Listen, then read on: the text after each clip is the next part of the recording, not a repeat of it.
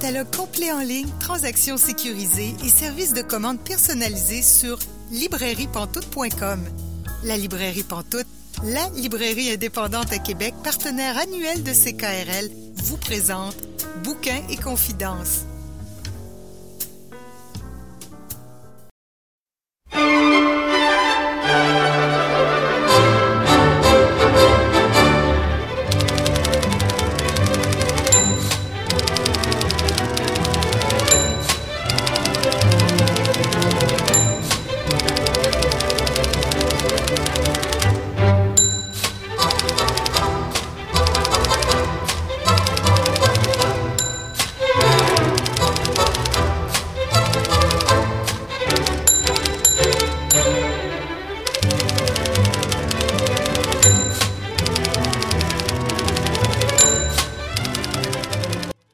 Bonjour et bienvenue à l'émission Bouquin Confidence. Julie Collin pour vous accompagner pour les 90 prochaines minutes. Bouquin Confidence, c'est votre rendez-vous littéraire sur les ondes de CKRL. Cette semaine, notre invitée est Roselyne Brassé. Je m'entretiens avec elle dans environ 30 minutes.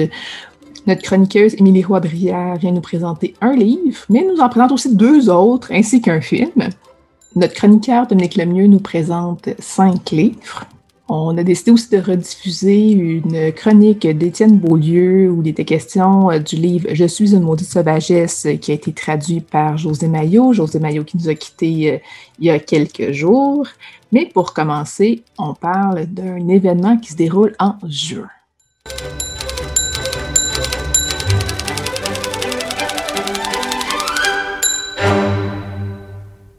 Bonjour Marie-André Gill. Oui, Julie. Je te reçois aujourd'hui, euh, pas tant à titre d'autrice et de poète, mais plus à titre de porte-parole de l'événement Jolie Autochtone. Qu'est-ce que c'est au juste cet événement? Ben, l'événement Jolie Autochtone, c'est la première édition, puis c'est pour inciter les gens à lire des livres d'auteurs autochtones parce qu'il y en a vraiment de plus en plus des auteurs autochtones qui sont pas nécessairement toutes connues du grand public. Il y en a quelques-uns qui ont été comme vraiment flash, des, des sortes de best-sellers. Tu sais, je pense à Coucoum de Michel Jean, que tu sais, le Québec, euh, on dirait que tout le Québec l'a lu ou presque. si vous l'avez pas lu, ben c'est le temps, mettons. Mm. Mais on dirait que ça, se passe là, ça se passe vraiment. Fait qu'on on, on, embarque euh, dans le courant, puis on veut que les gens en lisent le plus possible durant le mois de juin. C'est tant qu'à lire des livres, euh, lisons autochtones. Quels sont les préjugés ou ce qu'on dans ce qu'on pense à tort des fois de la littérature autochtone ou des littératures autochtones? Ben, j'ai l'impression que peut-être les gens pensent que c'est ça, ça, ça, se passe dans le passé, par exemple. Tu sais, qu'on on parle de uniquement de, de chasse ou tu sais, des choses comme ça. Mais c'est pas nécessairement ça. Il y a vraiment une littérature aussi qui est très contemporaine, mais c'est beaucoup aussi une littérature qui est en quête de ses origines. C'est une littérature identitaire, mais très puissante, euh, vraiment par rapport à ça, parce que la culture des Premières Nations en général est comme tellement riche. Puis ça, je pense que les gens le savent. Puis ça, ça, on dirait que ça, ça attire. C'est comme une sorte, de, il y a une force là-dedans. Puis il y a des, des valeurs vraiment profondes, la culture que les gens sont intéressés. Tu sais aussi d'en apprendre plus. Puis justement, c'est comme ça aussi que ça brise les préjugés. Parce que la littérature, on est comme le lecteur est directement avec euh, avec l'auteur, tu sais, ensemble. Là, il y a quelque chose de très intime et que ça crée, euh, ça, ça, aide à diminuer les préjugés quand on est comme cœur à cœur avec avec quelqu'un d'autre qu'on connaît moins. Il y a des auteurs qui écrivent plus sur euh, justement qui vont avoir des, des, prises de position, des choses comme ça qui vont être comme à l'intérieur, tu sais, les valeurs et tout ça. Puis il y en a d'autres aussi que ils écrivent pas du tout. On, on pourrait ne pas le savoir, ça paraîtrait pas pantoute. Puis c'est correct aussi. Ben là, la littérature autochtone, vu a une nouvelle, les gens, ils ont comme un devoir, tu sais, ils sentent un devoir de parler de politique, de parler des origines, tout ça, mais c'est toujours ça pour une littérature jeune. Puis après ça, tranquillement, tu sais, ça, se fond un peu, tu sais, là-dedans. Il y en a qui vont continuer d'en parler, puis de l'explorer. Il y en a d'autres qui vont l'explorer complètement. D'autres, ben, d'autres sujets vont aller dans un roman qui exprime pas nécessairement je parle pas juste d'identité, par exemple, mais c'est parce que là, il y a une crise d'identité en ce moment, il y, a une, crise aussi de réappropriation, je sais pas trop. c'est ça que ça fait. Puis, ouais, c'est un passage obligé, puis c'est ça aussi qui fait qu'on se met à la map, j'imagine.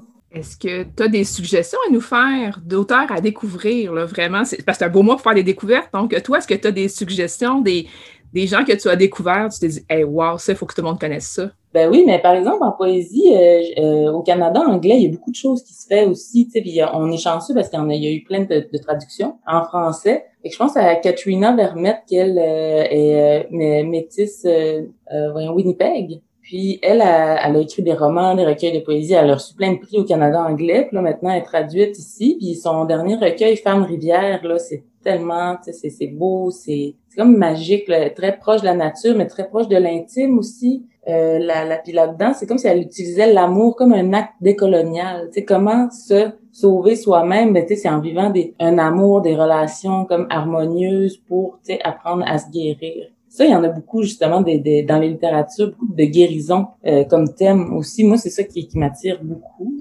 Puis sinon, je pense à une autre traduction qui est de Thérèse Marie Maillot. Ça s'appelle euh, Petite femme montagne. Puis elle, euh, c'est une femme qui vient de la Colombie-Britannique, aussi, tu sais, dans les mêmes âges que Katrina Vermette, là, j'imagine autour de, de de autour de 40 ans. Elle aussi, tu sais, raconte son parcours. C'est plus un roman qui est très comme récit autobiographique. Puis c'est, elle est, son écriture est tellement fine, tellement simple. Moi, j'ai été comme renversée. Souvent, on voit un livre, on se dit, ah, tu sais, ça va être ma, ma, petite lecture, mais finalement, on est comme, ah, tu sais, pendant plusieurs jours, j'y repense je me mets dans sa peau, tu sais, j'y arrive. Ouais, ces deux-là, ça a vraiment été euh, des coups de cœur pour moi. Puis ça, justement, tu sais, ça nous sort de de ce qu'on connaît déjà aussi au Québec, tu sais, la plupart des gens connaissent déjà, par exemple, Joséphine Bacon ou euh, Naomi Fontaine, par exemple, et qu'on peut aller voir ailleurs euh, ce qui se fait. C'est le fun.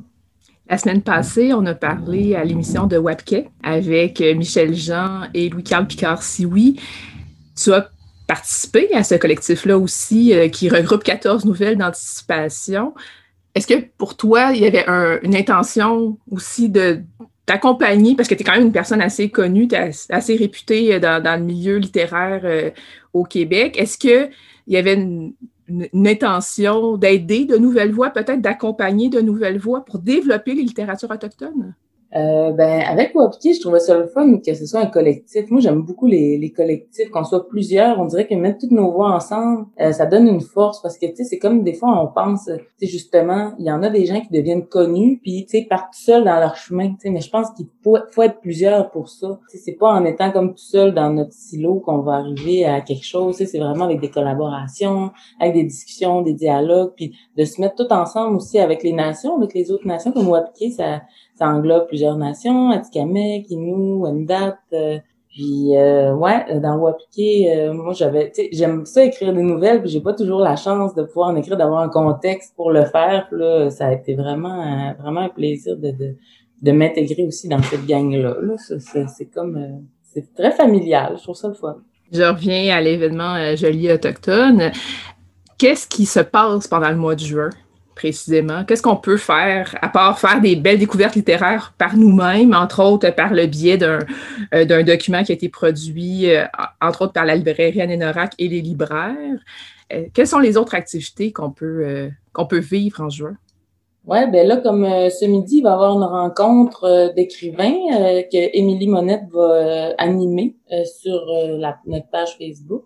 Sinon, euh, c'est ça, il y a un concours aussi de, de faut, aller voir sur la page là, mais il y a un concours de, lire le plus de livres euh, euh de, des Premières Nations et des, et des Inuits pendant le mois. Ça, je pense qu'on peut gagner comme des, des livres, tout ça. Là. sinon, qu'est-ce qui va se passer? Ben, moi, je vais être un peu partout, puis je vais être sur plusieurs plateformes pour en parler. Puis on va être plusieurs aussi. Tu sais, dans, dans cet événement-là, il y a, il y a des personnalités euh, québécoises aussi, tu sais, qui, euh, qui, qui, jouent le jeu puis qui vont comme valoriser la littérature autochtone dans dans différents médias aussi, puis dans leur euh, dans, dans, dans leurs pratiques respectives, tout ça. Fait qu'on a comme plein d'alliés. C'est le fun, fait qu'on va juste comme disséminer, tu sais, des des des des, des suggestions un peu partout là. Fait que vous allez sûrement en entendre parler. Et puis là, c'est la première édition, mais évidemment, le but, c'est qu'il y en ait plein d'autres après, hein? avec encore plus d'auteurs euh, à chaque année euh, à découvrir, euh, à connaître. Ben, merci beaucoup, Marie-André Gill, de nous avoir parlé cette semaine. merci, Julie.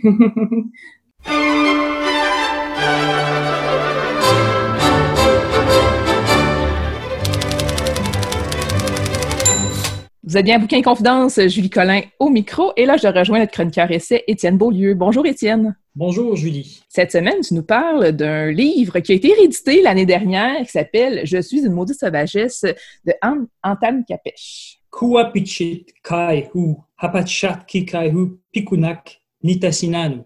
Je suis franchement désolé de mon Inou qui est pourri. Euh, j'en suis sincèrement désolé pour tous les Inuits, mais je ne pouvais pas commencer cette chronique sans que ce soit des mots en Inou qui soient euh, les premiers à, se rendre aux oreilles de nos auditeurs, de nos auditrices, juste pour une question de respect. Je sais que j'en manque en ayant un Inou qui est absolument pas digne de ce nom, et Dieu sait que je rêve de pouvoir suivre des cours d'Inou, mais en lisant Anantane Capèche, Je suis une maudite sauvagesse, dans l'édition, la très belle édition de Mémoire d'Encrier qui est sortie l'an dernier en 2019, on peut quand même s'initier un peu euh, à l'Inou, comprendre que, par exemple, euh, Nitassinan, nous, c'est notre territoire. Nitassinan, nous, c'est le possessif, donc c'est notre territoire. On peut comprendre que Pikunak, c'est détruire. Donc, Pikunak, Nitassinan, nous, détruire notre territoire. Apacha, exploiter. Euh, donc, c'est possible de faire une mini-initiation à la langue Innu grâce à, cette, édition bilingue-là qu'on doit à, José Mayotte. Euh, je veux, avant de parler de Capet, je veux juste passer quelques petites secondes, ou en tout cas, je ne peux pas rendre grâce à, rendre justice à, tout, ce travail de, José Mayotte, mais je veux quand même en parler un peu. D'abord, moi, j'ai eu la chance, par un hasard total, de rencontrer José Mayotte je la connaissais par les films de Pierre Perrault. Donc, Pierre Perrault euh, euh, a beaucoup, peut-être pas assez, puis peut-être pas de la bonne façon, euh, filmé les Inuits sur leur territoire dans ce qui est le traditionnel, donc dans la côte nord. Donc, les films, c'est Le goût de la farine et Mouchouanipi, le pays de la terre sans armes. C'est principalement les, deux films que Pierre Perrault a, consacrés aux, aux Inuits de la côte nord. Puis avant, il en avait fait deux autres dans la série en, Pays de Neuve-France. Puis c'est très malheureux parce que, bon, il a pris comme personnage principal de son film, de son documentaire sur les Inuits, euh, le père Alexis Jovenot, qui euh, est un, celui qui est surnommé aujourd'hui le démon de la Côte-Nord, donc qui a exploité, agressé sexuellement euh, et, donc a été un, des pires bourreaux de la nation Innu. Et euh, Pierre Perrault n'a absolument rien vu aller. Et puis, c'est sans doute la conséquence d'avoir pris des Blancs comme intermédiaire entre euh, la caméra et le territoire. Donc, il aurait dû laisser parler, je pense, plus les, les. Puis, euh, il ne serait pas arrivé ce, genre de malencontreux événement d'avoir donné la parole autant à un agresseur, un abuseur, un exploiteur, tout ce que vous voulez. Et donc, José Mayotte, elle intervient dans, le, goût de la farine elle, parle tellement bien Innu que les Inuits l'appellent la fille de l'intérieur des terres. Et je trouve ça magnifique, je trouve ça tellement beau. Euh, il la fille de l'intérieur des terres parce que comme si la terre, c'était la langue. Parce qu'elle parle la langue, elle a accès au territoire. C'est extraordinaire. Je, trouve que cette femme-là a fait un travail anthropologique, un travail de terrain, mais un travail humain surtout, de, de, comment je dirais ça, de, c'est une passeuse, c'est au sens où c'est un passeur culturel, c'est une femme qui a fait le passage culturel entre euh, la, nation québécoise et, je dirais tous, tous ceux qui étaient là euh, avant que les Blancs arrivent, euh, surtout les Inuits. José Mayotte, c'est cette, personne-là plus grande que nature qui est apparue aux correspondances il y a deux étés, au moment où on interviewe Joséphine Bacon. Et Joséphine se met tout à coup à parler en, en Inou, puis elle oublie qu'elle parle en Inou. Euh, et personne ne comprend. Et là, il y a José Mayotte qui se lève, mais personne ne sait que c'est José Mayotte, puis elle traduit pour tout le monde. Et là, tout le monde s'entend, c'est qui cette femme-là qui parle super bien nous, mais qui, a très bien compris Joséphine?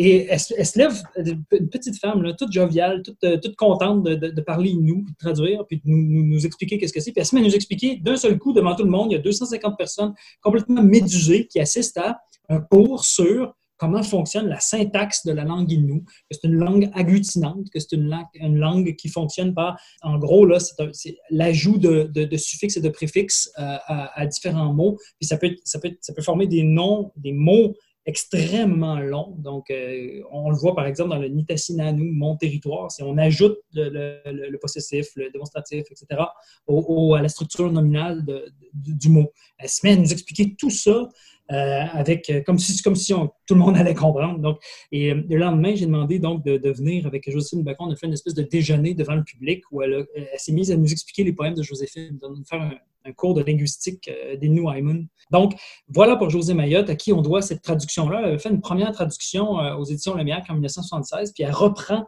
euh, le même texte, puis elle dit donc dans la postface que en 40 ans, son, son, son a beaucoup, beaucoup euh, évolué, puis que même sa compréhension de la langue écrite euh, française, c'est très drôle qu'elle dise ça. Au début, elle dit c'est mon frère qui était licencié de lettres, là, qui, qui, qui, qui faisait des, phrases en français plus fluides. Euh, puis moi, j'essaie de traduire tant bien que mal. Puis donc, elle, elle, a eu l'aide de beaucoup de locuteurs euh, inuits qui étaient bilingues en français, puis donc français inou, et qui, qui l'ont aidé dans cette nouvelle traduction-là, publiée aux éditions Mémoire écrit en 2019. Ce livre-là, en quoi il consiste? Moi, je dirais, ce livre-là, euh, Je suis une maudite sauvagesse d'Anne Antoine Capèche, que c'est un livre qui devrait être la base de toutes les discussions qu'on a sur la question de la réconciliation avec les Premières Nations du Canada. C'est un livre qui devrait faire place nette à toutes les tentatives de déculpabilisation, de tous les discours qui essaient d'enlever la parole aux Premières Nations aux Inuits pour euh, parler à leur place. Ça devrait être à partir de Je suis une maudite sauvagesse qu'on commence à parler. On ne peut pas dire, après avoir lu Je suis une maudite sauvagesse, on ne peut plus dire Ah, nous, les Français, ça a été moins pire, Champlain voulait faire une nation métisse. On l'entend tellement, ça. C'est-à-dire que les Anglais ont été donc terribles parce qu'ils ont, ce qui est vrai, ce qui est absolument vrai, les Français ont eu leur part d'exploitation, ont eu leur part, sans être nécessairement génocidaires, d'acculturation totale. Et ça, Anatane Capèche, elle le dit noir sur blanc. Elle le dit de manière très claire et ça peut être extrêmement difficile à recevoir. C'est que je fais une mise en garde aux auditeurs, aux auditrices qui, nous écoutent. Euh, mais le, texte démarre sur les chapeaux de roue. Chapitre 1, l'arrivée du blanc dans notre territoire. C'est Anatole Capèche qui parle. Quand le blanc a voulu exploiter et détruire notre territoire, il n'a demandé de permission à personne. Il n'a pas demandé aux Indiens s'ils étaient d'accord. Quand le blanc a voulu exploiter et détruire notre territoire, il n'a fait signer aux Indiens aucun document disant qu'ils acceptaient qu'il exploite et qu'il détruise tout notre territoire afin que lui seul y gagne sa vie indéfiniment. Quand le blanc a voulu que les Indiens vivent comme des blancs, il ne leur a pas demandé leur avis. Il ne leur a rien fait signer disant qu'ils acceptaient de renoncer à leur culture pour le reste de leur jours.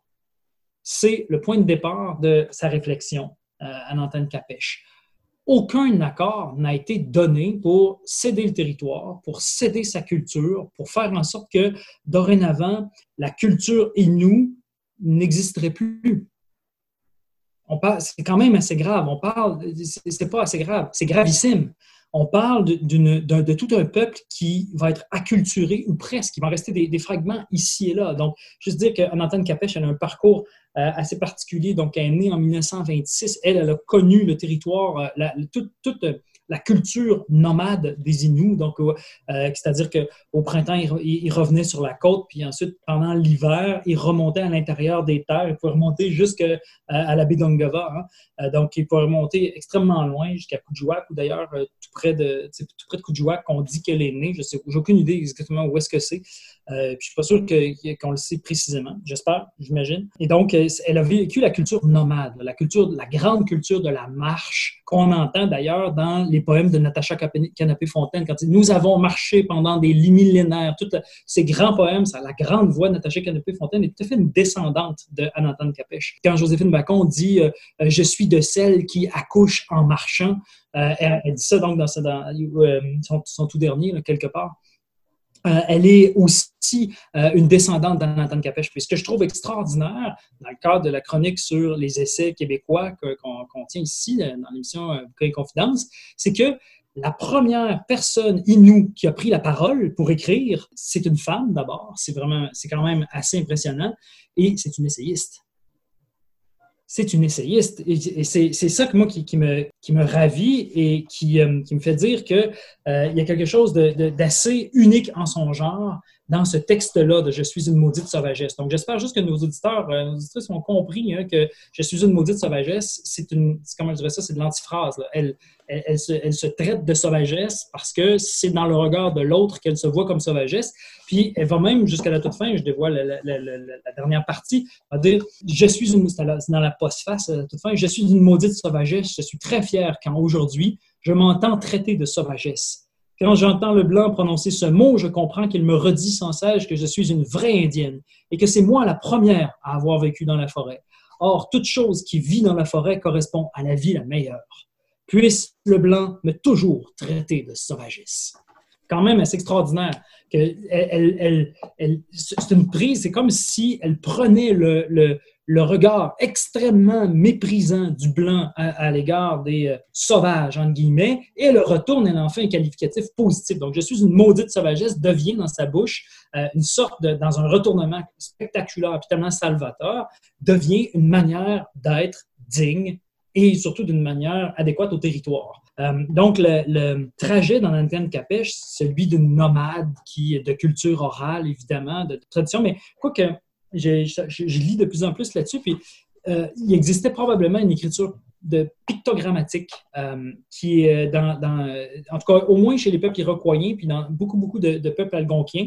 Euh, ben, il y a aussi, on, connaît toute la stratégie du wampum qui consistait à euh, créer une forme d'écriture grâce à des, des, sortes de. En fait, le wampum était un tissage avec des coquillages, des pierres, euh, sur des sortes de ceintures ou d'écharpes, en fait, qui euh, notaient euh, plusieurs événements, plusieurs échanges. Ça pouvait servir à toutes sortes de... C'était une forme d'écriture, je dirais, avec des matériaux très concrets, comme tout comme l'écriture pictogrammatique, qui est une écriture avec des dessins, avec des pictogrammes. donc ça, ça a existé pendant très, très longtemps, avant que les Blancs fournissent, par exemple, aux Inuits une langue euh, avec, euh, vous savez, l'Inuktitut, qui a été la, langue qu'on a donnée, euh, ou en tout cas, les Inuits qui ont participé à, la création de cette langue-là. C'est, un, disons, pour aller très rapidement, une culture de tradition orale. Et elle, elle, elle en parle. Hein, dans le chapitre 2, donc c'est la page 35 de l'édition de Mémoire d'Encrier, euh, chapitre qui s'intitule La découverte du minerai dans le Nord. Elle en parle. Elle dit Le blanc dit vrai quand il dit l'Indien n'a pas de livre. C'est vrai, l'Indien n'a pas de livre, mais voici ce que je pense. Chaque Indien possède des histoires dans sa tête. Chaque Indien pourrait raconter la vie que nous vivions dans le passé et la vie des Blancs que nous vivons à présent. Il pourrait dire à quel point le Blanc nous a trompés depuis que c'est lui qui nous administre. À mon avis, aujourd'hui, c'est plutôt à nous qu'il revient de prendre la parole dans les journaux et à la télévision, parce qu'ici, dans notre territoire, il n'y a aucun blanc qui sache mieux que l'Indien comment les choses se passaient avant l'arrivée du premier blanc dans le Nord. tout le chapitre explique comment euh, les, euh, les, pères, donc Babel et Arnaud, se sont appropriés la découverte du minerai dans le Nord, alors que depuis des centaines d'années, les Inuits savaient très bien que ce minerai-là existait. Ça, c'est un gros, gros préjugé. On pense toujours que les cultures amérindiennes ne connaissaient pas l'exploitation du minerai. C'est faux. Euh, il y avait une circulation de cuivre, il y avait une circulation de, fer avant l'arrivée des Blancs. L'archéologie nous a prouvé ça sans, euh, c'est hors de tout doute. Donc, euh, ce qu'on appelait le cuivre natif, donc c'est un, un, minerai qui circule dans toute l'Amérique du Nord et qui, dont les, les, les mines d'exploitation sont un peu partout sur le territoire, entre autres chez les Pétins, donc dans l'ouest de l'Ontario c'est euh, un, chapitre dans ce, livre-là, le deuxième, qui vise à euh, renverser la culture. De, la culture écrite, je m'en sers en tant qu'Antoine Capet, je prends la parole, je me sers de la culture écrite qui est la culture du blanc, mais c'est simplement pour parler ton langage et t'expliquer que moi aussi j'en ai un livre, puis même, elle va dire plus loin, j'ai même un diplôme, j'ai un diplôme sur le territoire, sur comment fonctionne un territoire. J'ai regardé dans le texte nous, c'est Nutchimit. C'est pas, elle, dit Nutchimit, donc la, terre nourricière, plus que Nitassinan, le territoire. Donc, c'est le, diplôme dans Nutchimit, en savoir comment survivre dans le territoire, comment s'en nourrir, comment euh, savoir se débrouiller, s'orienter, comment lire les signes. Ça, pour elle, c'est un, livre euh, qui correspond tout à fait à ce que, euh, dans la tradition occidentale, je pense, on, identifie comme le livre de vie. Hein, l'idée que le livre sort du livre, que le vrai livre, c'est la réalité, c'est celui qui sait lire les plantes, qui sait lire les traces des animaux, qui sait lire quel euh, végétal va pouvoir le nourrir, va pouvoir le soigner, va pouvoir lui donner la vie. Donc, c'est, et c'est ça que Anantan Capèche euh, euh, fait valoir. La culture du livre, au fond, euh, est peut-être plus mortifère que celle du livre de vie. Donc, c'est extraordinaire, ce, livre-là, à tellement d'égards. On pourrait, euh, je dirais, euh, argumenter, puis bon, en parler de, de... Mais je voudrais laisser à tous ceux qui nous écoutent, à tous ceux qui nous écoutent, le soin de, prendre ce livre-là entre les mains, de l'acheter. C'est un livre fondamental pour, je dirais, démarrer la discussion. Après, après la lecture de ce livre-là, je disais en, chapeau de ma chronique au tout début que ça devrait être euh, le point de départ de toute discussion. On ne peut plus dire, après la publication, après la lecture de ce livre-là, on ne peut plus dire que les Français n'ont pas participé à une acculturation massive, au moins du peuple inou, de la plupart des Algonquins, y compris même des peuples iroquois. C'est impossible. Maintenant qu'on a le point de vue très clair euh, d'une femme qui prend la parole et qui n'était pas du tout destinée à cette prise de parole-là, mais qui le prend par, par nécessité de dire euh, le désarroi, la désorientation de son peuple, de sa vie, de sa famille, de ses proches, euh, parle, en termes tellement beaux de, son père. Sans arrêt, ça revient de son père qui lui a raconté toutes sortes de choses euh, du territoire. et donc, ça, c'est la grande tradition de, faire vivre la parole des anciens, de, l'incarner. Donc, c'est une tradition absolument magnifique. On a tellement de leçons à tirer, euh, je dirais tous les peuples euro-américains, sur le respect des aînés. On a tellement à apprendre de, ces cultures-là. Et donc, d'ailleurs, José Mayotte, dans Le goût de la farine de Pierre Perrault, parle elle aussi de ça, du fait qu'elle euh, a dit c'est pas moi qui va leur apprendre des choses, c'est eux qui m'apprennent elle dit, euh, à force d'être avec eux, je comprends que je connais rien, que je comprends rien, que je suis incapable de me débrouiller tout seul, alors que eux, ils me disent comment attraper un porc épic, comment le faire cuire, comment le manger. Ils me disent exactement comment, comment survivre euh, dans la forêt, alors que je l'aurais jamais su. je cite José Mayotte. Le, livre d'Anatole Capèche, C'est une maudite sauvagesse, me semble, je, je voudrais qu'il soit obligatoire dans toutes les institutions scolaires. Je voudrais que ça fasse partie du cursus d'apprentissage de ce que c'est qu'être québécois être québécois, c'est avoir acculturé des Inuits. Ça fait partie de notre identité, de notre histoire. Il ne s'agit pas de s'auto-flageller, il s'agit de le savoir, d'arrêter de faire semblant que ça n'a pas existé. C'est la première étape, je pense, d'une véritable réconciliation, c'est de lire Anatane Capèche.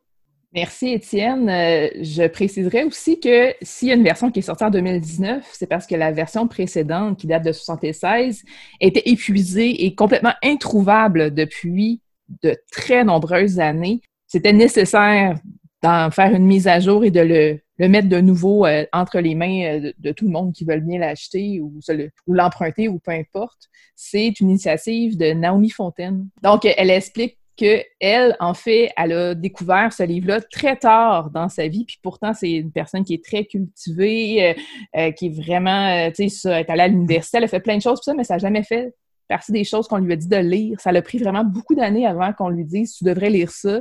Elle l'a trouvé à la bibliothèque à l'Université Laval et ça a vraiment euh, changé beaucoup de choses dans sa vie. Puis après ça, elle a vraiment voulu le, rééditer. Donc, elle a fait différentes démarches. Donc, euh, oui, c'est vraiment très précieux. Ça, vaut la peine de, lire ça. C'est une parole qui est percutante. Ah, c'est bouleversant. Comme lecture, Vraiment, là, c'est très puissant. Puis là, tu as parlé euh, de genre deux chapitres. Il y en a quand même à peu près neuf, si je me trompe pas. Puis c'est vraiment, c'est merveilleux. La passe vraiment à travers un paquet de sujets comme euh, l'éducation. On, s'entend que l'éducation, c'était quand même différent. Euh, le, regard des journalistes, des cinéastes, les maisons aussi. Oui, sur la question de l'habitation, la différence entre habiter le territoire pour un Inou euh, qui a vécu le nomadisme versus le blanc sédentaire euh, mm. qui, comprend le, territoire complètement différemment. Oui. puis leurs maisons aussi qui ont dû être déménagées d'une façon assez brutale. Il y a plein de choses comme ça qu'elle explique. C'est vraiment, ouais, c'est vraiment une prise de parole nécessaire. et c'est dur. Il ne faut pas faire à croire que c'est enchanté et que c'est tout beau. Non, non, c'est extrêmement dur comme propos. Puis, mais ça fait du bien de se faire dire les, les choses telles quelles elle nous parle et il faut l'écouter. Voilà. Donc, à lire absolument. Je suis Maudit Sabagesse, Anne Antenne Capèche. C'est chez Mémoire d'Encrier. Merci beaucoup, Étienne. Merci, Julie.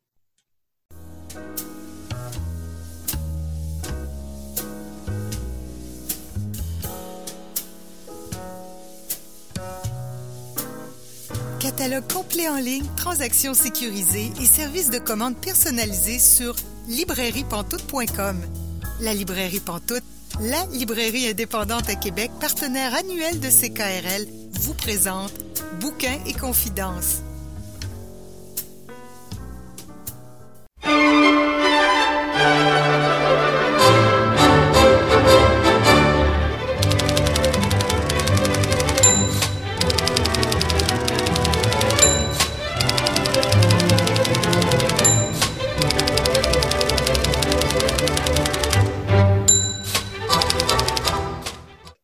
Vous êtes bien l'émission Bouquin Confidence, Julie Collin au micro. Et là, je rejoins notre invitée de la semaine, Roselyne Brasset. Bonjour Roselyne.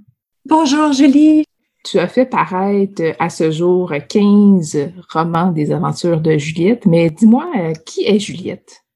Juliette, à l'origine, c'était ma fille adolescente. Alors, lorsque ma fille a eu 13 ans, elle a eu l'idée d'une série qui raconterait nos nombreux voyages. On voyageait depuis sa toute petite enfance, là, euh, son frère, elle et moi. Puis bon, j'étais dans un passage, un petit peu un passage à vide. À ce moment-là, j'étais journaliste pigiste, puis euh, ça commençait à devenir difficile pour les pigistes, la carrière de journaliste. Et euh, ma fille me dit un jour, euh, écoute, au lieu de tourner les pouces, pourquoi tu racontes pas nos voyages? J'avais l'habitude d'écrire, de faire des chroniques voyages, entre autres, entre autres parce que j'écrivais sur différents sujets comme journaliste. Ben, je me suis dit, tiens, ben oui, ça va m'occuper l'esprit. Je vais cesser d'angoisser sur nos fins de mois difficiles.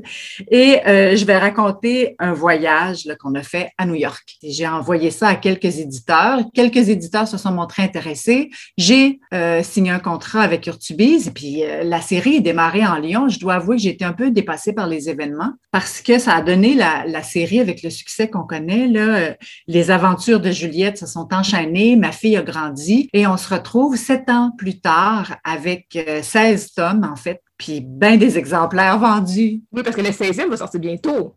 Oui, absolument. Je viens de terminer la rédaction de Juliette en Suisse. on vient de mettre en marché Juliette en Australie et puis euh, le Juliette en Suisse qui, s'en vient pour l'automne prochain.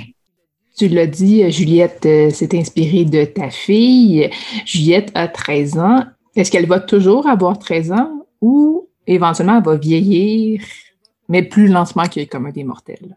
Elle va pas vieillir du tout, en fait. Ma fille a grandi, elle, et peu à peu, le personnage a évolué. Le personnage a fini, a, finalement s'est mis à, à maturer pour se déplacer un petit peu vers moi, c'est-à-dire vers mes propres expériences de voyage. Mais de toute façon, ce qui est important de retenir, je crois, c'est que Juliette est une espèce de lunette à, travers les, laquelle, lesquelles on voit le monde. Ce que, que j'avais envie de montrer, le, mon idée de départ, euh, c'était que ma fille avait, eu l'occasion de voyager dans son enfance, mais ses copines n'avaient pas eu la même euh, opportunité. Et j'avais envie de partager avec d'autres enfants, d'autres familles, hein, parce que je m'adresse aussi euh, aux familles, pas seulement aux adolescents, ce qu'on avait vu, ce qu'on avait entendu, ce qui nous avait marqué, ce qui nous avait causé de grandes émotions. J'avais envie de parler d'amitié.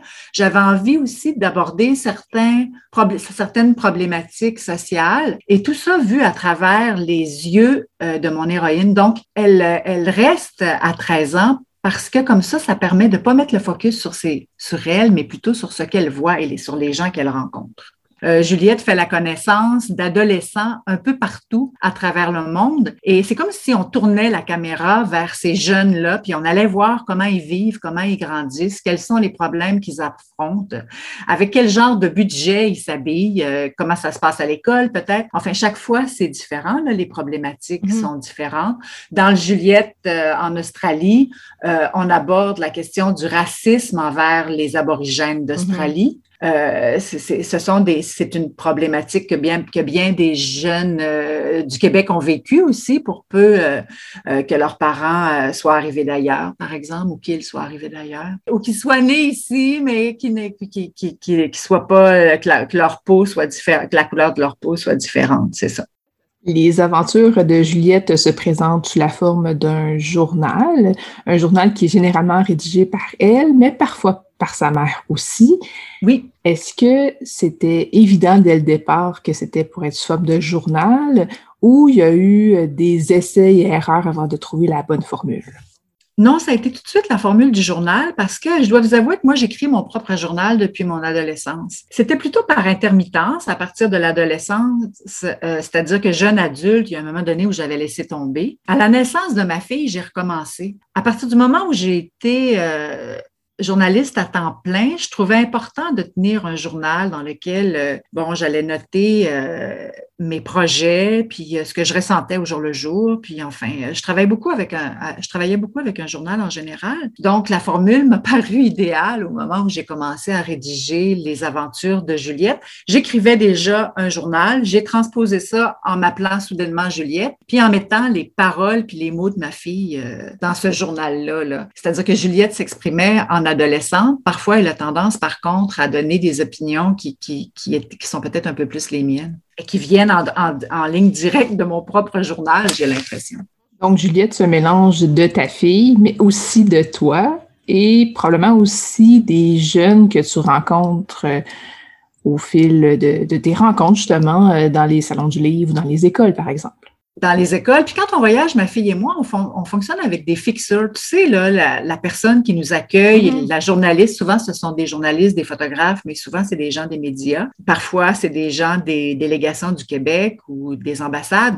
Mais on, a généralement quelqu'un qui nous attend sur place, qui va nous guider pendant la durée de notre séjour. J'ai tendance à essayer de me trouver un fixeur qui a un enfant de l'âge des Juliettes ou un enfant de l'âge de ma fille. Euh, je donne comme exemple Athènes parce qu'à Athènes, c'était tellement parfait. Euh, la dame qui nous a fait faire, euh, qui nous a permis d'entrer en contact réellement avec la culture grecque, elle était photographe et sa fille avait exactement le même âge que la mienne. Alors pendant que les deux filles faisaient des activités ensemble, nous autres, les deux mamans, on en faisait d'autres. On allait visiter des musées, oui, mais on allait aussi visiter des quartiers, on allait rencontrer des gens. Et le soir, on se réunissait, on mangeait ensemble, puis les filles me parlaient de leurs expériences de la journée. Nous, on échangeait sur les nôtres, puis on a fait la connaissance de plein de gens euh, de l'âge de la jeune fille euh, à Athènes. Mais ça a donné un, un Juliette très, très vivant, je crois. Ça donne des Juliettes très, très vivants, je crois. Parce qu'en général, les adolescents, les adolescentes que rencontre Juliette existent vraiment, on les a rencontrés. L'exemple typique, c'est par exemple le premier Juliette, la Juliette à New York. On y raconte l'histoire de Troy, un enfant de 5 ans qui danse dans les rues avec ses frères. Ils sont cinq garçons, euh, ils dansent le rap dans les rues euh, les plus touristiques de New York. Puis ce, groupe de garçons-là, on les avait vraiment, vraiment, vraiment rencontrés ça nous avait marqué. On avait fait la connaissance d'un groupe de garçons qui dansaient puis qui n'allaient donc pas à l'école euh, pour gagner leur vie. Et le plus jeune avait cinq ans. Puis quelle, sorte d'enfance ça fait? Parce que tu sais, on a, on a une idée de ce qu'est l'Amérique. Euh, L'Amérique est riche, les Américains sont riches, euh, ça coûte très cher voyager aux États-Unis. Et là, on fait la connaissance dans Juliette à New York de cinq garçons qui ne sont pas si riches, euh, dont les parents sont originaires, étaient originaires d'Haïti, dont les parents sont décédés et qui doivent danser dans les rues pour survivre. Fait que ça m'apparaissait euh, tellement extraordinaire comme histoire qu'après avoir fait quelques entrevues avec ces jeunes-là, ben, j'en ai fait un roman. Je pense que c'est ça aussi qui a déclenché l'idée de ma fille. Fais donc euh, un roman dans lequel, fais donc une série de romans dans lequel tu parleras de nos aventures. Parce qu'au gré de nos aventures, on a rencontré des gens extraordinaires. Moi, en, tant que journaliste, quand on voyageait, même si de temps en temps c'était pour des vacances, de temps en temps, je dis parce que c'est pas nécessairement des vacances parce qu'on part à l'étranger. Et euh, j'avais tendance à être très curieuse, puis à, faire des entrevues avec à peu près toutes les gens qui m'intéressaient qu'on pouvait rencontrer, mm-hmm. à faire des petits bouts de films, à prendre des photos, à poser des questions. Je pose toujours beaucoup de questions à tous les, gens que je rencontre. Euh, c'est de la déformation professionnelle, probablement, mais ça donne des Juliettes intéressantes parce qu'on s'intéresse aux gens et non pas seulement à, à Juliette. On l'a dit tantôt, euh, Juliette, elle a toujours 13 ans mais ça ne l'empêche pas d'évoluer au fil des tombes. Par exemple, au départ, quand euh, sa mère euh, l'amenait en voyage, ça lui tentait pas du tout à Juliette. Pour elle, ça de manquer l'école, de ne pas voir ses amis, tout ça. Mais au fil du temps, son attitude change par rapport à tout ça. Non, ben, en fait, parce que c'est vraiment la question des amis. Hein. Ce qui dérange Juliette, en fait, c'est que à cet âge-là, c'est tellement important le clan, c'est tellement important, on se détache peu à peu de ses parents, on, prend son envol, c'est la période où on prend notre envol, on, est un adulte en devenir, on décide de choisir son clan. Il y a la famille, ça demeure, la famille demeure importante, mais euh, les jeunes ressentent un, réel besoin, c'est essentiel euh, de passer du temps avec des jeunes de leur âge puis de se construire à travers ces relations-là. Mais Juliette a préféré passer du temps avec ses meilleurs amis qui sont mm. extrêmement importants pour elle tout au long de la série. Là, parce que quand elle, elle, voyage pas, euh, elle n'a pas la possibilité de voyager avec eux, mais elle va rester en contact par euh, Internet, par exemple. Mm-hmm. Mais au gré des voyages, on la voit euh, s'ouvrir au monde. Hein. On la voit faire de nouvelles connaissances, puis on la voit réaliser que des amis, on peut s'en faire partout, pour peu qu'on s'ouvre aux autres et pour peu qu'on est ouvert d'esprit, et aussi pour peu qu'on partage des choses avec ces gens-là. Juliette et sa mère ont l'habitude de se mettre les pieds dans les plats, là, elles vivent toutes sortes d'aventures. Euh, euh, au gré des changements climatiques aussi, de plus en mm-hmm. plus, là, il y a quelques catastrophes dans plusieurs, Juliette, là, des euh, catastrophes géographiques ou en lien avec la météo. À, partir du moment où, où elle s'investit auprès de personnes, où elle vit des choses avec ces personnes-là, bien là, elle réalise, elle réalise à quel point c'est enrichissant pour sa propre vie. Puis quand elle revient vers le Québec, quand elle revient vers son petit clan, vers son petit groupe d'amis, bien, elle revient plus riche de ces nouvelles amitiés-là. Et effectivement, au fil des tomes, là, elle a pris de la maturité. Au début, elle, est bien excitée à l'idée d'aller magasiner à New mm. York. Puis euh, dans les derniers tomes, elle est bien excitée à l'idée d'aller faire de la randonnée ou de rencontrer des gens. Euh, elle est très enthousiaste, par exemple, par rapport à Adrien, le jeune aborigène dont elle fait la connaissance dans le désert australien. On est loin du magasinage sur la 5e avenue, effectivement. Mais c'est parce qu'au début, j'y allais vraiment avec les préoccupations de ma fille. Quand on a une adolescente de 13 ans à la maison, c'est rien, rien de mal que, notre jeune fille ait envie d'aller magasiner. Elles sont au début du secondaire. L'image est extrêmement importante pour elles.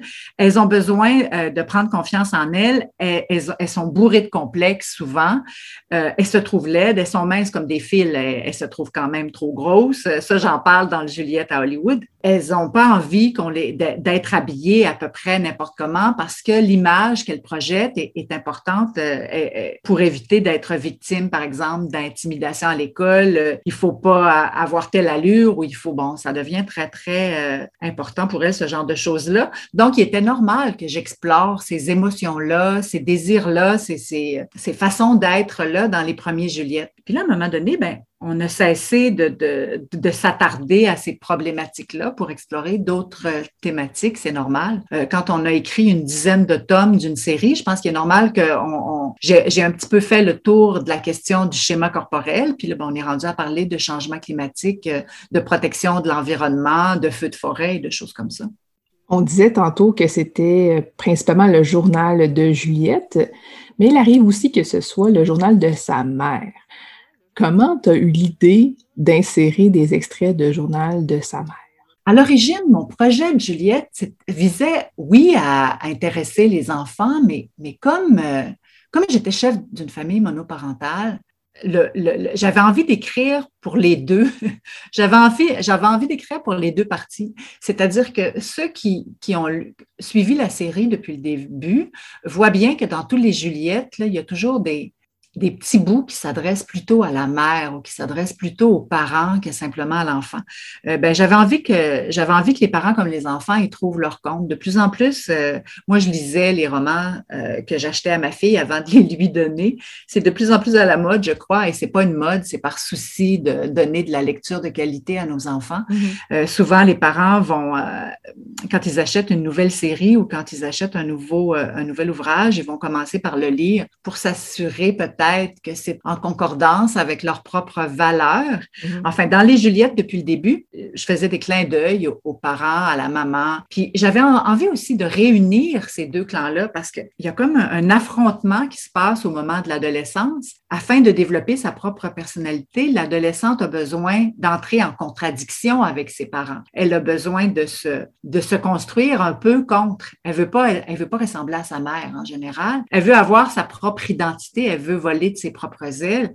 Elle veut trouver et découvrir sa propre personnalité mm-hmm. et pas nécessairement euh, adopter celle de ses parents. Et c'est très bien, c'est comme ça que les êtres humains se construisent et c'est comme ça qu'on devient un adulte. Mais j'avais envie de parler aux deux parce que j'avais envie que les parents sachent peut-être un peu ce qui se passe à l'intérieur de la tête de leur fille.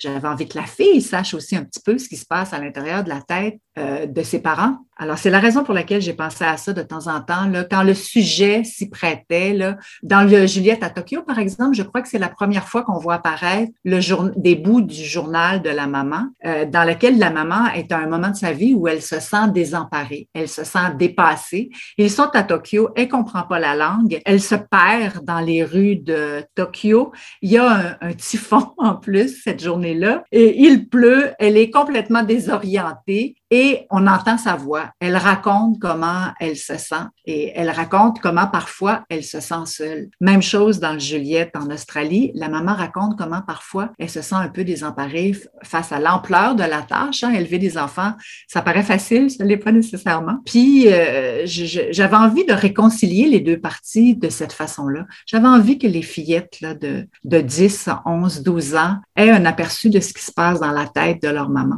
On l'a dit, les Juliettes, c'est principalement un journal, donc le journal de Juliette et parfois de sa mère, mais il y a aussi environ un tiers de chaque tome qui est consacré à un guide de voyage. Donc, on a différentes informations sur la destination, et on a aussi une section pour prendre des notes si, euh, tout comme Juliette, on veut prendre des notes pendant notre voyage. Comment est venue l'idée d'ajouter une portion documentaire aux Juliette? Ça, c'est une section du, du livre qui s'est imposée dès le début. Moi, euh, j'étais journaliste, je vous le disais tout à l'heure, je le disais tout à l'heure, puis euh, donc j'expliquais, hein, j'expliquais les choses. J'ai un côté très maîtresse d'école, euh, puis je pense que ça se sent dans mes romans parce que la mère de Juliette est très style maîtresse d'école. Juliette dit tout le temps que sa maman est une vraie encyclopédie vivante là, parce qu'elle elle est très curieuse et puis elle est continuellement à la recherche des faits. Elle est journaliste pigiste de toute façon, la, la maman dans les romans je pense que c'est de la déformation professionnelle. J'avais envie d'expliquer certaines choses. Que le roman se passe à Barcelone ou à Paris ou à Londres, c'est une chose, c'est le fun, hein, parce que c'est exotique. On, se sent, on a l'impression d'être à Paris. Euh, je nomme des noms de rues, des noms de lieux, euh, des hôtels, des restaurants qui existent vraiment et dans lesquels euh, on, a passé du temps. Mais j'avais envie aussi d'expliquer certaines choses, d'expliquer par exemple la, la culture britannique. j'avais envie d'expliquer la culture euh, aborigène en Australie. Évidemment, je n'ai pas la prétention d'être capable d'embrasser une culture en entier dans un roman de 200 quelques pages, mm-hmm. mais j'avais envie, autant que faire se peut, de, d'initier un petit peu les enfants à la culture japonaise, par exemple, ou de les initier à la culture cubaine. C'est la raison pour laquelle cette section-là des, livres s'est imposée, parce que oui, on explique euh, comment se rendre à l'hôtel à partir de l'aéroport du pays qui est visité par Juliette, mais il y a aussi des encadrés dans lesquels on, va euh, réellement initier l'enfant à la culture du pays qui est visité par Juliette. Si ça peut donner envie aux enfants d'en apprendre plus, de faire leurs propres recherches, euh, dans le Juliette Amsterdam, par exemple, je fais un parallèle entre le journal d'Anne Frank et le journal de Juliette. Pendant que Juliette est en, est en voyage euh, à, Amsterdam, elle lit en parallèle le journal d'Anne Frank et elle y apprend des choses. Elle y apprend, entre autres choses, que même si ce journal-là a été écrit en 1944-1945, les préoccupations de Juliette ressemblaient fort aux siennes mm. euh, à, Juliette qui vit dans les années 2020. Elle réalise que lorsqu'on a 13 ans, euh, même si on est très différentes et que nos cultures et nos langues sont différentes, nos préoccupations peuvent être communes parce que certaines préoccupations euh, des adolescents sont simplement universelles. Et c'est ce genre de choses-là que j'avais envie d'aborder dans des encadrés ou dans la section plus culturelle du mini-guide de voyage des Juliettes. On parle évidemment de l'électricité, de la température, des achats à faire, mais on va plus loin. On parle beaucoup de culture. On a parlé des aventures de Juliette qui se passent un peu partout autour du monde, mais il y en a un qui se déroule à Québec. Oui! Pourquoi en avoir fait un à Québec? la vérité vraie, c'est que cette année-là, j'ai été malade et qu'on n'est pas, on pas parti trois fois par année comme on avait l'habitude de le faire. Puis j'ai été malade et ça a bouleversé notre, notre vie de famille. Puis j'ai eu envie d'explorer ça. J'ai eu envie d'explorer comment on se sent quand on, habite seul avec sa mère et que sa mère est malade. Qu'est-ce que ça, que ça brasse chez, chez une enfant? Parce que, évidemment, ma fille a été confrontée au fait que s'il m'arrivait quelque chose, elle allait se retrouver complètement seule. Puis elle, elle était dans le déni total parce qu'elle ne voulait pas accepter cette réalité-là. Et sa réaction était un peu étrange. J'ai eu envie de l'expliquer. Parfois, on vit des sentiments négatifs, parfois, on vit des sentiments positifs, mais les deux sont des sentiments humains, les deux sont des sentiments acceptables.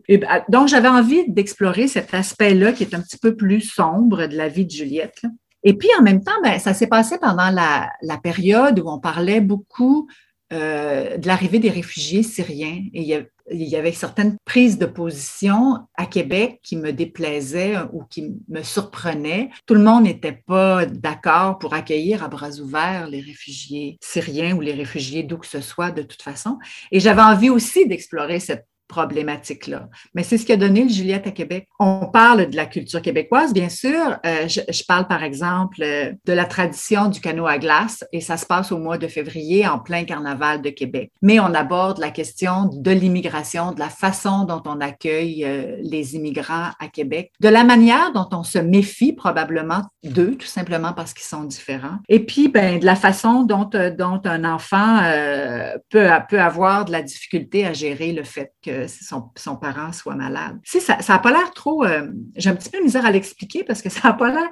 Ça donne pas envie de le lire, peut-être, que d'apprendre qu'il va y avoir des choses qui sont un petit peu plus négatives ou qui sont un petit peu euh, moins drôles dans les Juliettes. Mais j'essaie vraiment d'alterner le côté léger, le côté on distrait les enfants, on apprend des choses, on s'amuse parce que c'est toujours très drôle, hein, Juliette. La Juliette est très, est très drôle déjà elle-même. Et sa maman est assez comique aussi dans son genre. Puis en même temps, ben, ça me permet avec humour, d'aller explorer des zones un peu plus sombres de la vie de famille. J'avais envie de parler des vraies choses. J'avais envie de montrer, ben des fois dans une famille on chicane, puis des fois dans une famille on en a marre de ses parents, puis des fois dans une famille euh, les parents sont pas toujours, c'est pas toujours les parents dont on aurait rêvé. On préférerait peut-être euh, euh, aller vivre chez le voisin pendant quelques semaines. Au bout du compte, le clan est quand, demeure quand même important et la famille dont on, est issu nous marque pour la vie et, d'une importance absolument euh, incroyable pour la construction de la personnalité.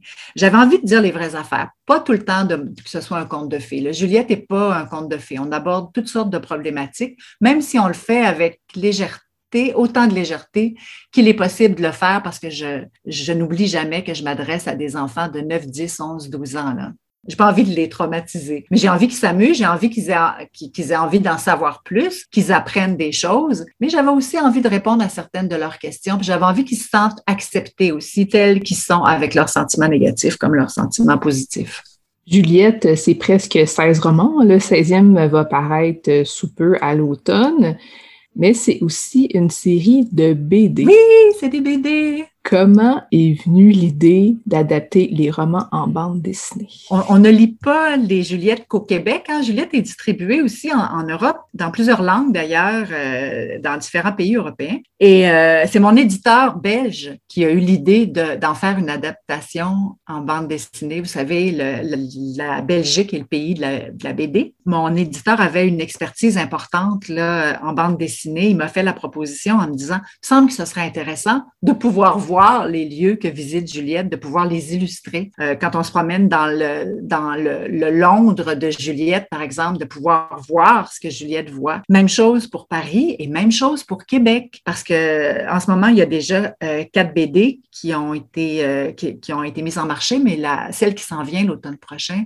va se passer dans la merveilleuse ville de Québec, mm-hmm. ville du patrimoine mondial de l'UNESCO. J'étais vraiment très très fière de ce projet-là parce que c'est c'est facile. De, on, dit tout le temps que Québec est une des plus belles villes au monde, puis c'est vrai, puis j'y crois, mais encore faut-il pouvoir la montrer. Là, je suis très, très fière parce que euh, non seulement partout à travers le monde, les fillettes ont l'occasion de, de, de, lire les aventures d'une petite Québécoise qui s'appelle Juliette, mais en plus, grâce au BD, on va pouvoir la voir dorénavant. Parce que, bon, en République tchèque, par exemple, les, les Tchèques ont non seulement acheté la, la série de romans, mais ils ont aussi euh, décidé de traduire la série de bande dessinée. Alors déjà, là, euh, il, y a, vraiment une ouverture pour aller voir les aventures de Juliette. Ça me fait très, très plaisir. J'imagine que des Juliettes, tu as l'intention d'en faire plein d'autres. Plein, plein, plein d'autres.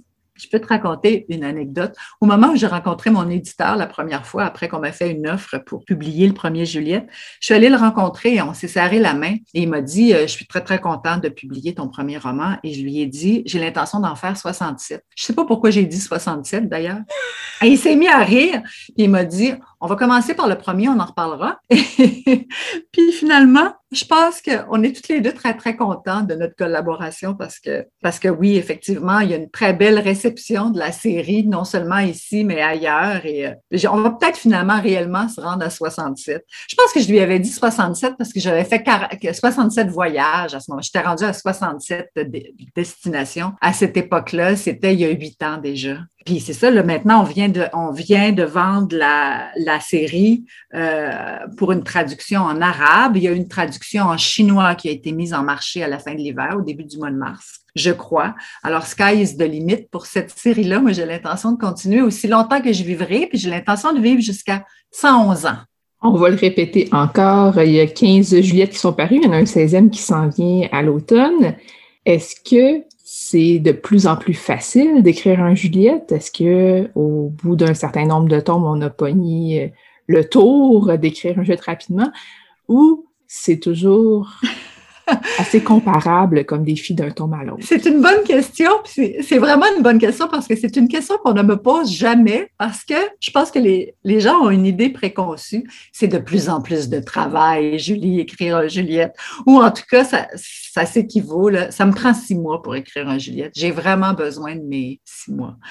Euh, J'écris pas ça sur le coin d'une table très rapidement. Puis même si je raconte des aventures qui me sont arrivés ou qui, sont près de ce qui m'est arrivé, ou même si je, je parle beaucoup de moi puis de ma fille dans mes romans, il en demeure pas moins que, bon, j'ai envie de donner l'information la plus juste possible, je ne veux pas me tromper. J'ai vraiment envie que les gens en apprennent plus sur la culture, sur l'histoire du pays visité.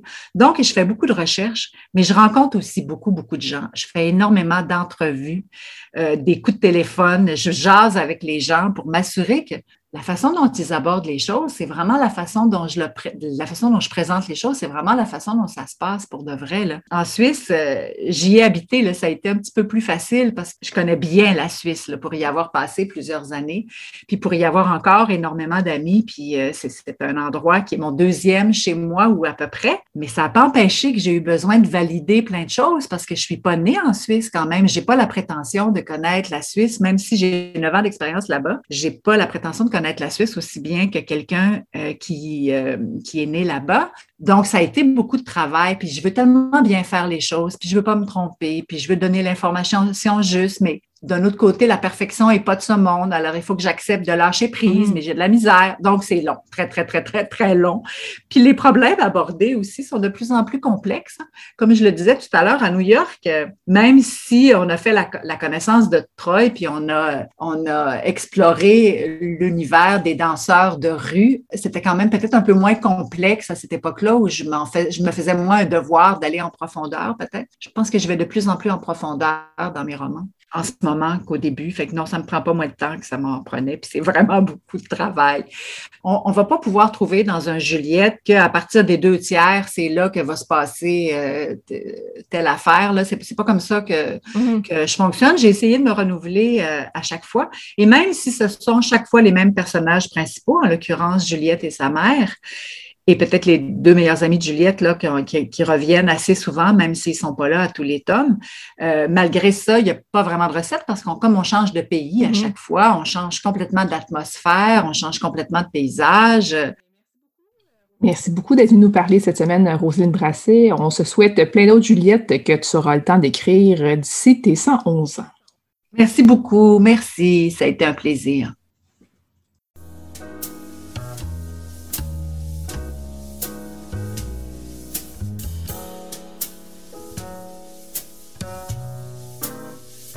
Catalogue complet en ligne, transactions sécurisées et services de commande personnalisés sur librairiepantoute.com. La librairie Pantoute, la librairie indépendante à Québec, partenaire annuel de CKRL, vous présente Bouquins et confidences.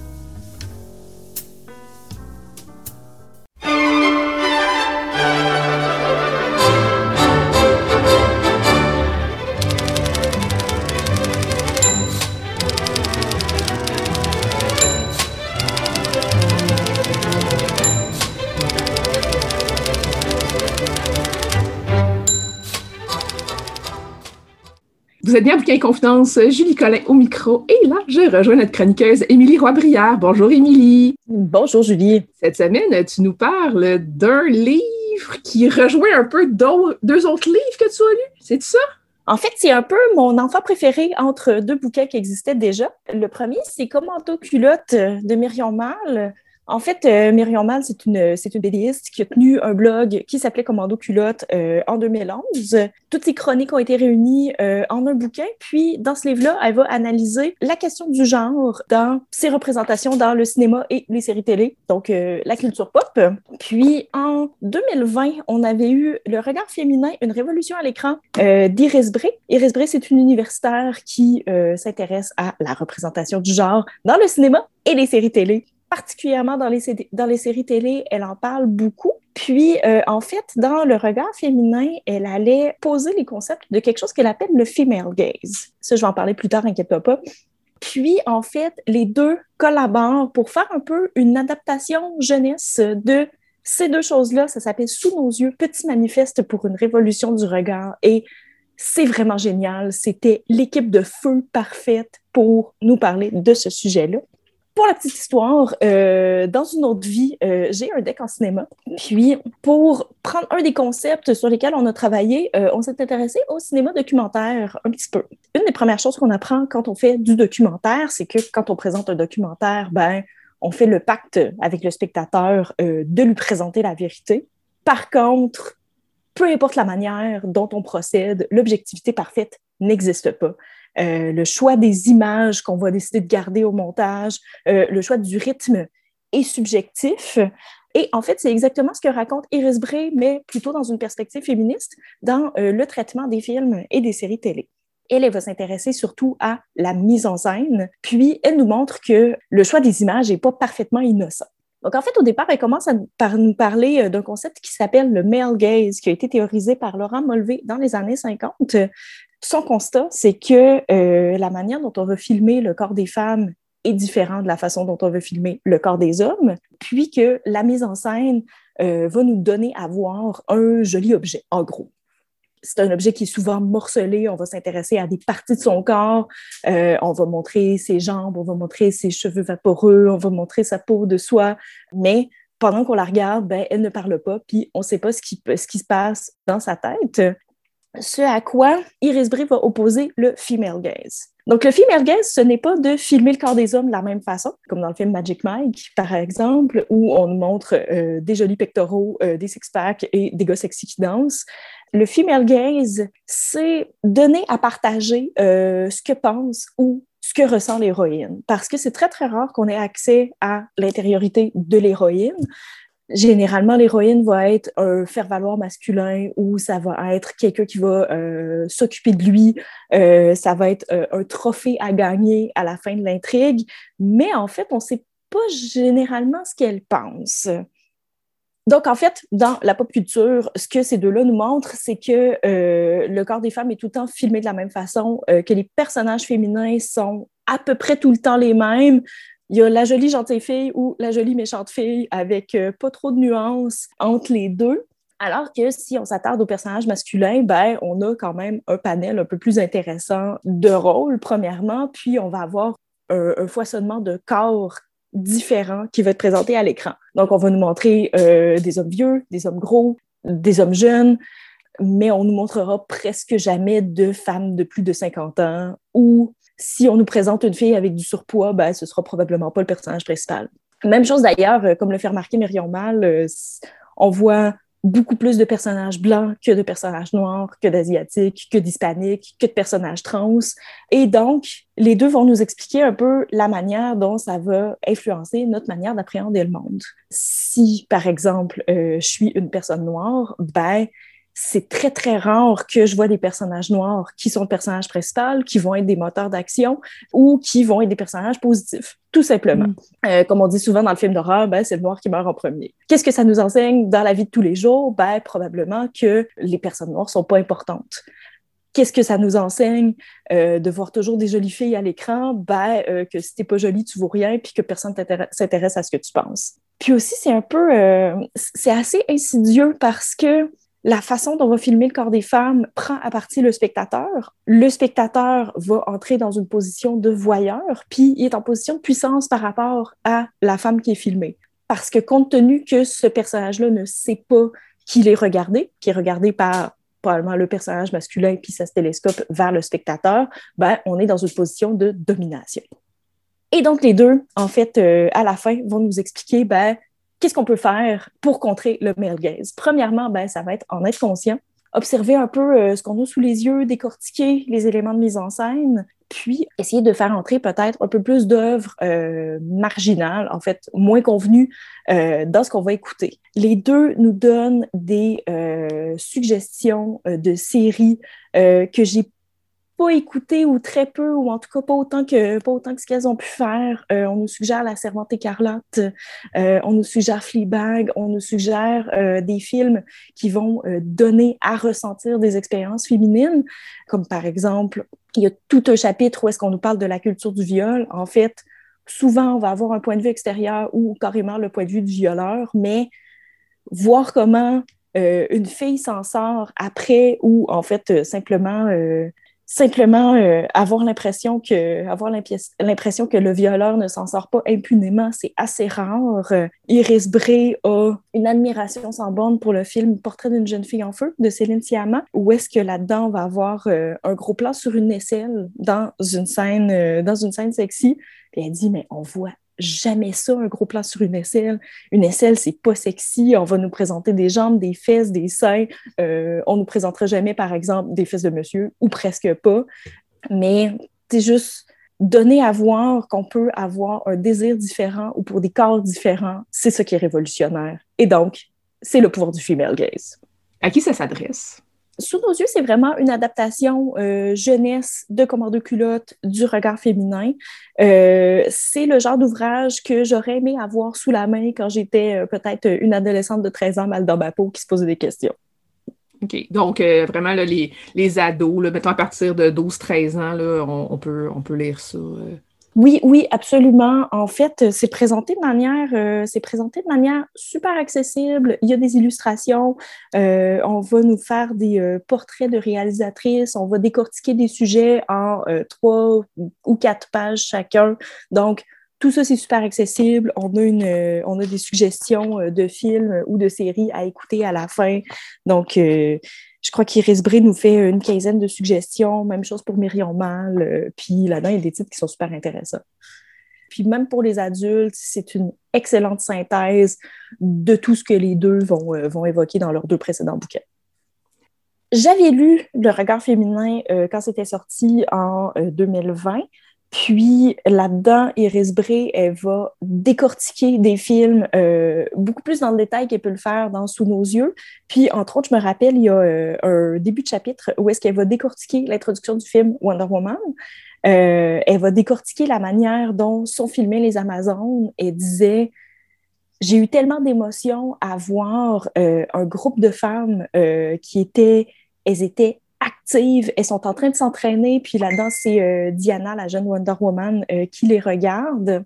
Puis, on va nous présenter des femmes euh, qui sont en action, qui sont fortes, mais on va on ne va jamais les objectifier. On ne va pas euh, faire des gros plans euh, sur leurs fesses et leurs plastrons euh, et n'importe quoi. Tout comme, en fait, je pense que c'est un peu le même genre d'émotion que j'avais ressenti en écoutant le remake du film Suspiria, qui était sorti en 2019, si je me rappelle bien. Là-dedans, la majorité de l'intrigue se passe dans une école de danse, une espèce de, conservatoire pour des danseuses en danse contemporaine. Puis euh, ben, là-dedans, on va avoir euh, des filles en léotard, en pantalon serré, qui vont pratiquer des mouvements de danse. Puis c'était révolutionnaire de voir qu'on me présentait à l'écran euh, des corps de jeunes femmes minces sans nous les présenter comme des objets désirables. Ce sont des filles qui pratiquent une activité artistique, puis ben, c'est ça qui est ça, puis arrange-toi avec ça. Mais c'est jamais érotisé, je crois qu'on voit seulement un ou deux corps nus dans Suspiria, puis c'est complètement à la fin, puis c'est une vieille sorcière vraiment pas belle, puis c'est un vieux monsieur euh, pas particulièrement joli à regarder non plus, euh, mais c'était complètement révolutionnaire. Euh, ça et tant d'autres choses au sujet du film Suspiria que j'adore de tout mon cœur. Donc, on a, une on a trois suggestions de livres, dans le fond, parce que c'est un qui est à partir de deux, si on veut. Et en plus, on a une suggestion de film. C'est merveilleux. Absolument. Merci, Milly Roy-Brière. Ça fait plaisir.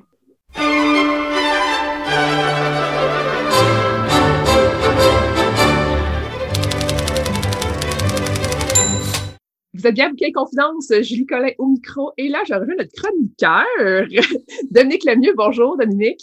Bonjour Julie, très heureux de retrouver ce chapeau de chroniqueur. Euh, oui, ça faisait longtemps, on s'est ennuyé de toi. Mais là, tu reprends ça en force avec plusieurs suggestions de lecture cette semaine.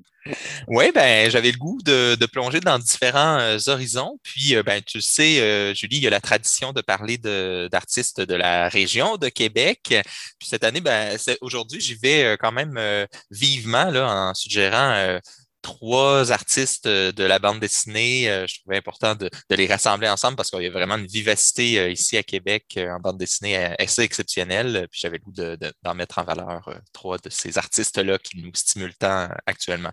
Je vais garder ces, auteurs, autrices de, BD pour la fin. Je vais commencer avec Ocean Vong. Je ne sais pas si tu le connais, Julie. C'est un mm-hmm. écrivain américain dans la jeune trentaine qui est né à Ho Chi Minh Ville, au Vietnam. Euh, à deux ans, il s'est retrouvé euh, avec sa famille dans un camp de réfugiés aux Philippines, euh, puis il a immigré ensuite aux États-Unis. On l'avait connu en 2018 avec la traduction d'un recueil de poésie qui s'appelait Ciel de nuit blessé par balle, qui avait été publié par Mémoire d'Encrier, puis qui avait eu une préface de Kim Thuy, qui est d'ailleurs également né, hein, pour l'anecdote, à Ho Chi Minh Ville. Euh, donc, avec l'apparition de ce recueil de poésie-là, on s'émerveillait déjà devant le potentiel du jeune poète. Euh, puis, ben, la parution de ce premier roman qui s'appelle Un bref instant de splendeur, paru chez Gallimard euh, il y a quelques semaines, quelques mois, confirme vraiment tout son talent. C'est un roman autobiographique qui questionne les origines, qui navigue parmi les traumatismes d'une enfance, qui dévoile les liens souvent troubles, hein, on, va le dire, avec les femmes de sa vie, euh, sa mère qui est souvent violente, qui porte les traumatismes d'un passé euh, euh, difficile, sa grand-mère aussi traumatisée par les horreurs de la guerre. Ces deux femmes qui portent en elles beaucoup, beaucoup de blessures, puis qui les font ressentir à ce personnage qu'on suit avec bonheur, là, je veux dire, malgré tout, parce que Ocean Vong, c'est une plume exceptionnelle.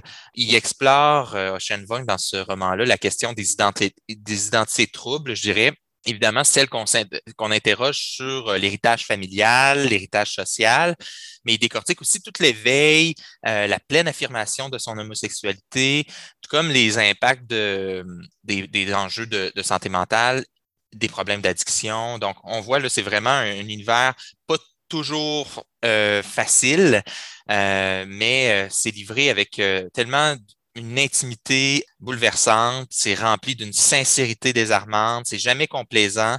Euh, ça se présente comme une lettre que le personnage adresse à sa mère, une mère analphabète qui est fille d'un soldat américain et d'une paysanne vietnamienne euh, qui travaille dans un salon de manucure, qui a une vie difficile, une mère qui est décédée dans les faits en, en 2019. D'ailleurs, Ocean Vuong se présente comme le premier de sa famille à être en mesure de lire. Puis ce roman-là dévoile justement, puis ça c'est aussi un élément très, très fort en mon sens, tout le pouvoir de la littérature, tout le pouvoir de l'écriture comme un, un, moyen de rédemption, une planche de salut. Je t'avais parlé, Julie, il y a quelque temps de Caroline Dawson euh, lors d'une chronique précédente, un, livre que j'avais vraiment beaucoup aimé. Euh, C'était aussi un récit euh, d'une immigration, puis de tous les défis qui étaient associés. Mais si vous avez aimé Caroline Dawson, vous allez aimer Ocean Vuong, même si c'est vraiment différent. Euh, c'est aussi bien écrit, c'est magnifiquement écrit, je vais le dire, c'est un lyrisme éclatant, c'est ciselé avec doigté, euh, la construction émeut, émerveille à la fois. pour moi, c'est vraiment, vraiment, vraiment un gros, gros coup de cœur, puis euh, j'espère que les lecteurs et lectrices seront nombreuses au rendez-vous. Euh, sinon, je t'amène sur un autre, dans un autre univers, mais là, complètement différent, avec Antoine Bréa, qui est un écrivain français qui vit à Paris, qui agit comme avocat sous un autre nom. Hein? écrivain sous le pseudonyme Antoine Bréa, puis euh, avocat dans, dans, le quotidien de, de son existence. Euh, c'est un auteur que je suis depuis quelques années. Euh, j'aime beaucoup son univers atypique, qui est différent. Euh, il est publié, Antoine Bréa, par les éditions Le Cartanier depuis euh, plusieurs années. Je pense notamment au très original Méduse qui était paru en 2017 et plus récemment, en 2016, Récit d'un avocat qui reconstituait une intrigue judiciaire des années 1990 qui était liée au meurtre d'une jeune femme. Puis là, ben, Antoine Bréa vient juste de de faire paraître l'instruction, toujours au Cartanier, qui touche cette fois encore au milieu juridique, alors que le personnage principal suit les traces de son père qui est magistrat. Euh, lui-même devient jeune juge d'instruction dans une ville de la banlieue parisienne. Il s'attarde à un dossier criminel qui lui est confié, le meurtre d'un détenu alors qu'il était emprisonné pour un, crime sexuel. Euh, il prend le, relais d'un autre juge euh, euh, d'instruction qui avait entamé le travail d'enquête, mais qui s'est euh, suicidé en cours de, travail. Puis là, ben, c'est cette enquête-là, donc cette recherche de vérité qu'on suit. Puis c'est vraiment le réaliste. Là, on va dans les tribunaux, euh, on a des contacts avec les collègues, mais ce qui est intéressant, c'est tous les doutes qui émergent en parallèle, les inquiétudes qui révèlent bien des choses de notre époque, de notre société, de ce métier-là. Euh, avec Antoine Bréa, on touche souvent à, l'étrangeté, à l'angoisse, à la tension. Il s'amuse vraiment avec les codes. Euh, là, on, s'entend, c'est les codes du polar de l'enquête, mais euh, encore là, c'est une construction qui est digne de mention. Ça nous garde tendus, je dis vraiment tendus tout au long du, du roman alors que l'atmosphère devient assez étourdissante, oppressante. puis c'est exacerbé, je dirais, par l'écriture quasi documentaire. C'est vraiment précis, froid. Pour moi, c'est un autre grand coup de, de Antoine Bréa qui mérite euh, vraiment, selon moi, d'être connu d'un plus grand nombre. On le, on le connaît pas suffisamment, je trouve, euh, ce Antoine Bréa. Mm. Et euh, ben, sinon, ben, je te ramène à nos euh, artistes en bande dessinée de Québec. Hein. Je tiens vraiment à lever mon chapeau à ces auteurs et à ces autrices de, talent. Euh, on est vraiment chanceux, je le disais d'entrée de jeu, d'avoir une communauté d'artistes en bande dessinée aussi dynamique, aussi talentueuse, aussi créative à Québec. le premier exemple que je voulais soulever, c'est l'illustratrice Valérie Boivin, qui avait notamment collaboré avec euh, François Blais pour plusieurs albums jeunesse euh, mm. remarqués, euh, très, des albums jeunesse très sympathiques, très originaux.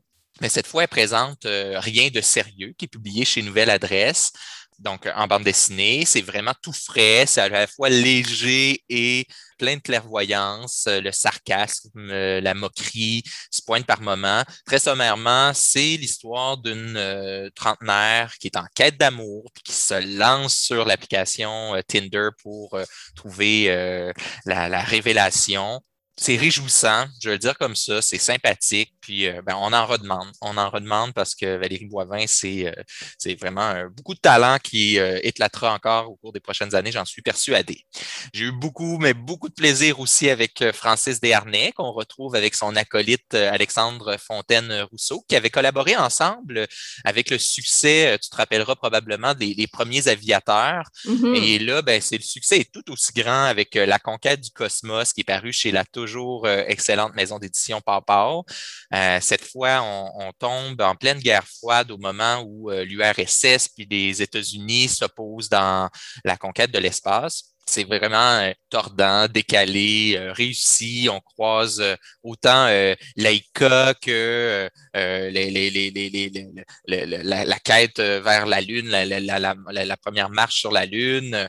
On retrouve encore une fois, l'apparente simplicité qui est souvent parfois associée à Francis Desharnais, mais c'est une simplicité tellement euh, apparente parce que au contraire, on comprend tout le sous-texte, tout le regard qui est porté euh, euh, sur notre société.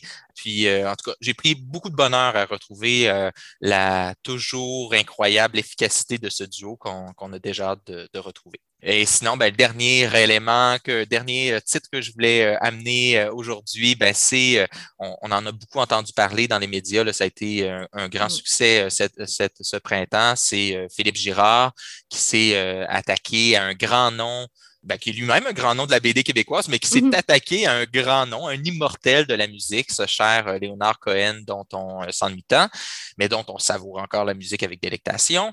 Euh, donc, sa BD, Léonard Cohen sur un fil, est publiée aux éditions Casterman. Ça retrace le parcours de l'artiste, ses succès et écueils, ses, amours et, ses troubles. moi, j'en aurais pris plus, j'aurais aimé ça encore plus, m'investir dans cet univers-là, mais pour moi, là, cette BD confirme vraiment tout le talent de, Philippe Girard, son travail plein de sensibilité, de sincérité, c'est efficace. Euh, euh, donc, euh, je, le conseille à, tous et à toutes. Ben voilà, Julie, ça, ça fait le tour de mes recommandations pour cette semaine. Merci beaucoup, Dominique Lemieux, de nous avoir fait cinq suggestions. C'est quand même, c'est beaucoup. Ça valait la peine de, de t'attendre. on s'ennuyait de toi.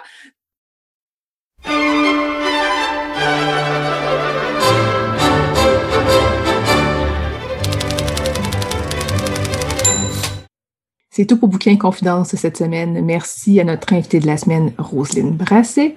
Merci également à Marie-André Gill d'être nous parler de En juin, joli autochtone. Merci à nos chroniqueurs Étienne Beaulieu, Émilie Roy-Brière et Dominique Lemieux. Pour avoir plus d'informations sur l'émission, euh, vous pouvez consulter la page Facebook de Bouquin et Confidence. Restez à l'écoute de CKRL, c'est Rock'n'Roll Planète qui suit à l'instant. Passez une belle soirée et à la semaine prochaine.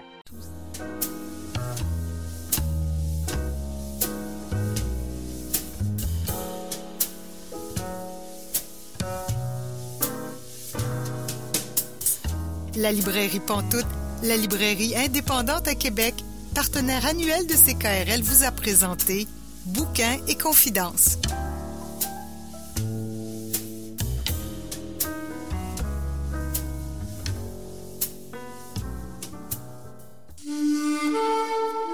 Cette émission est disponible en balado-diffusion.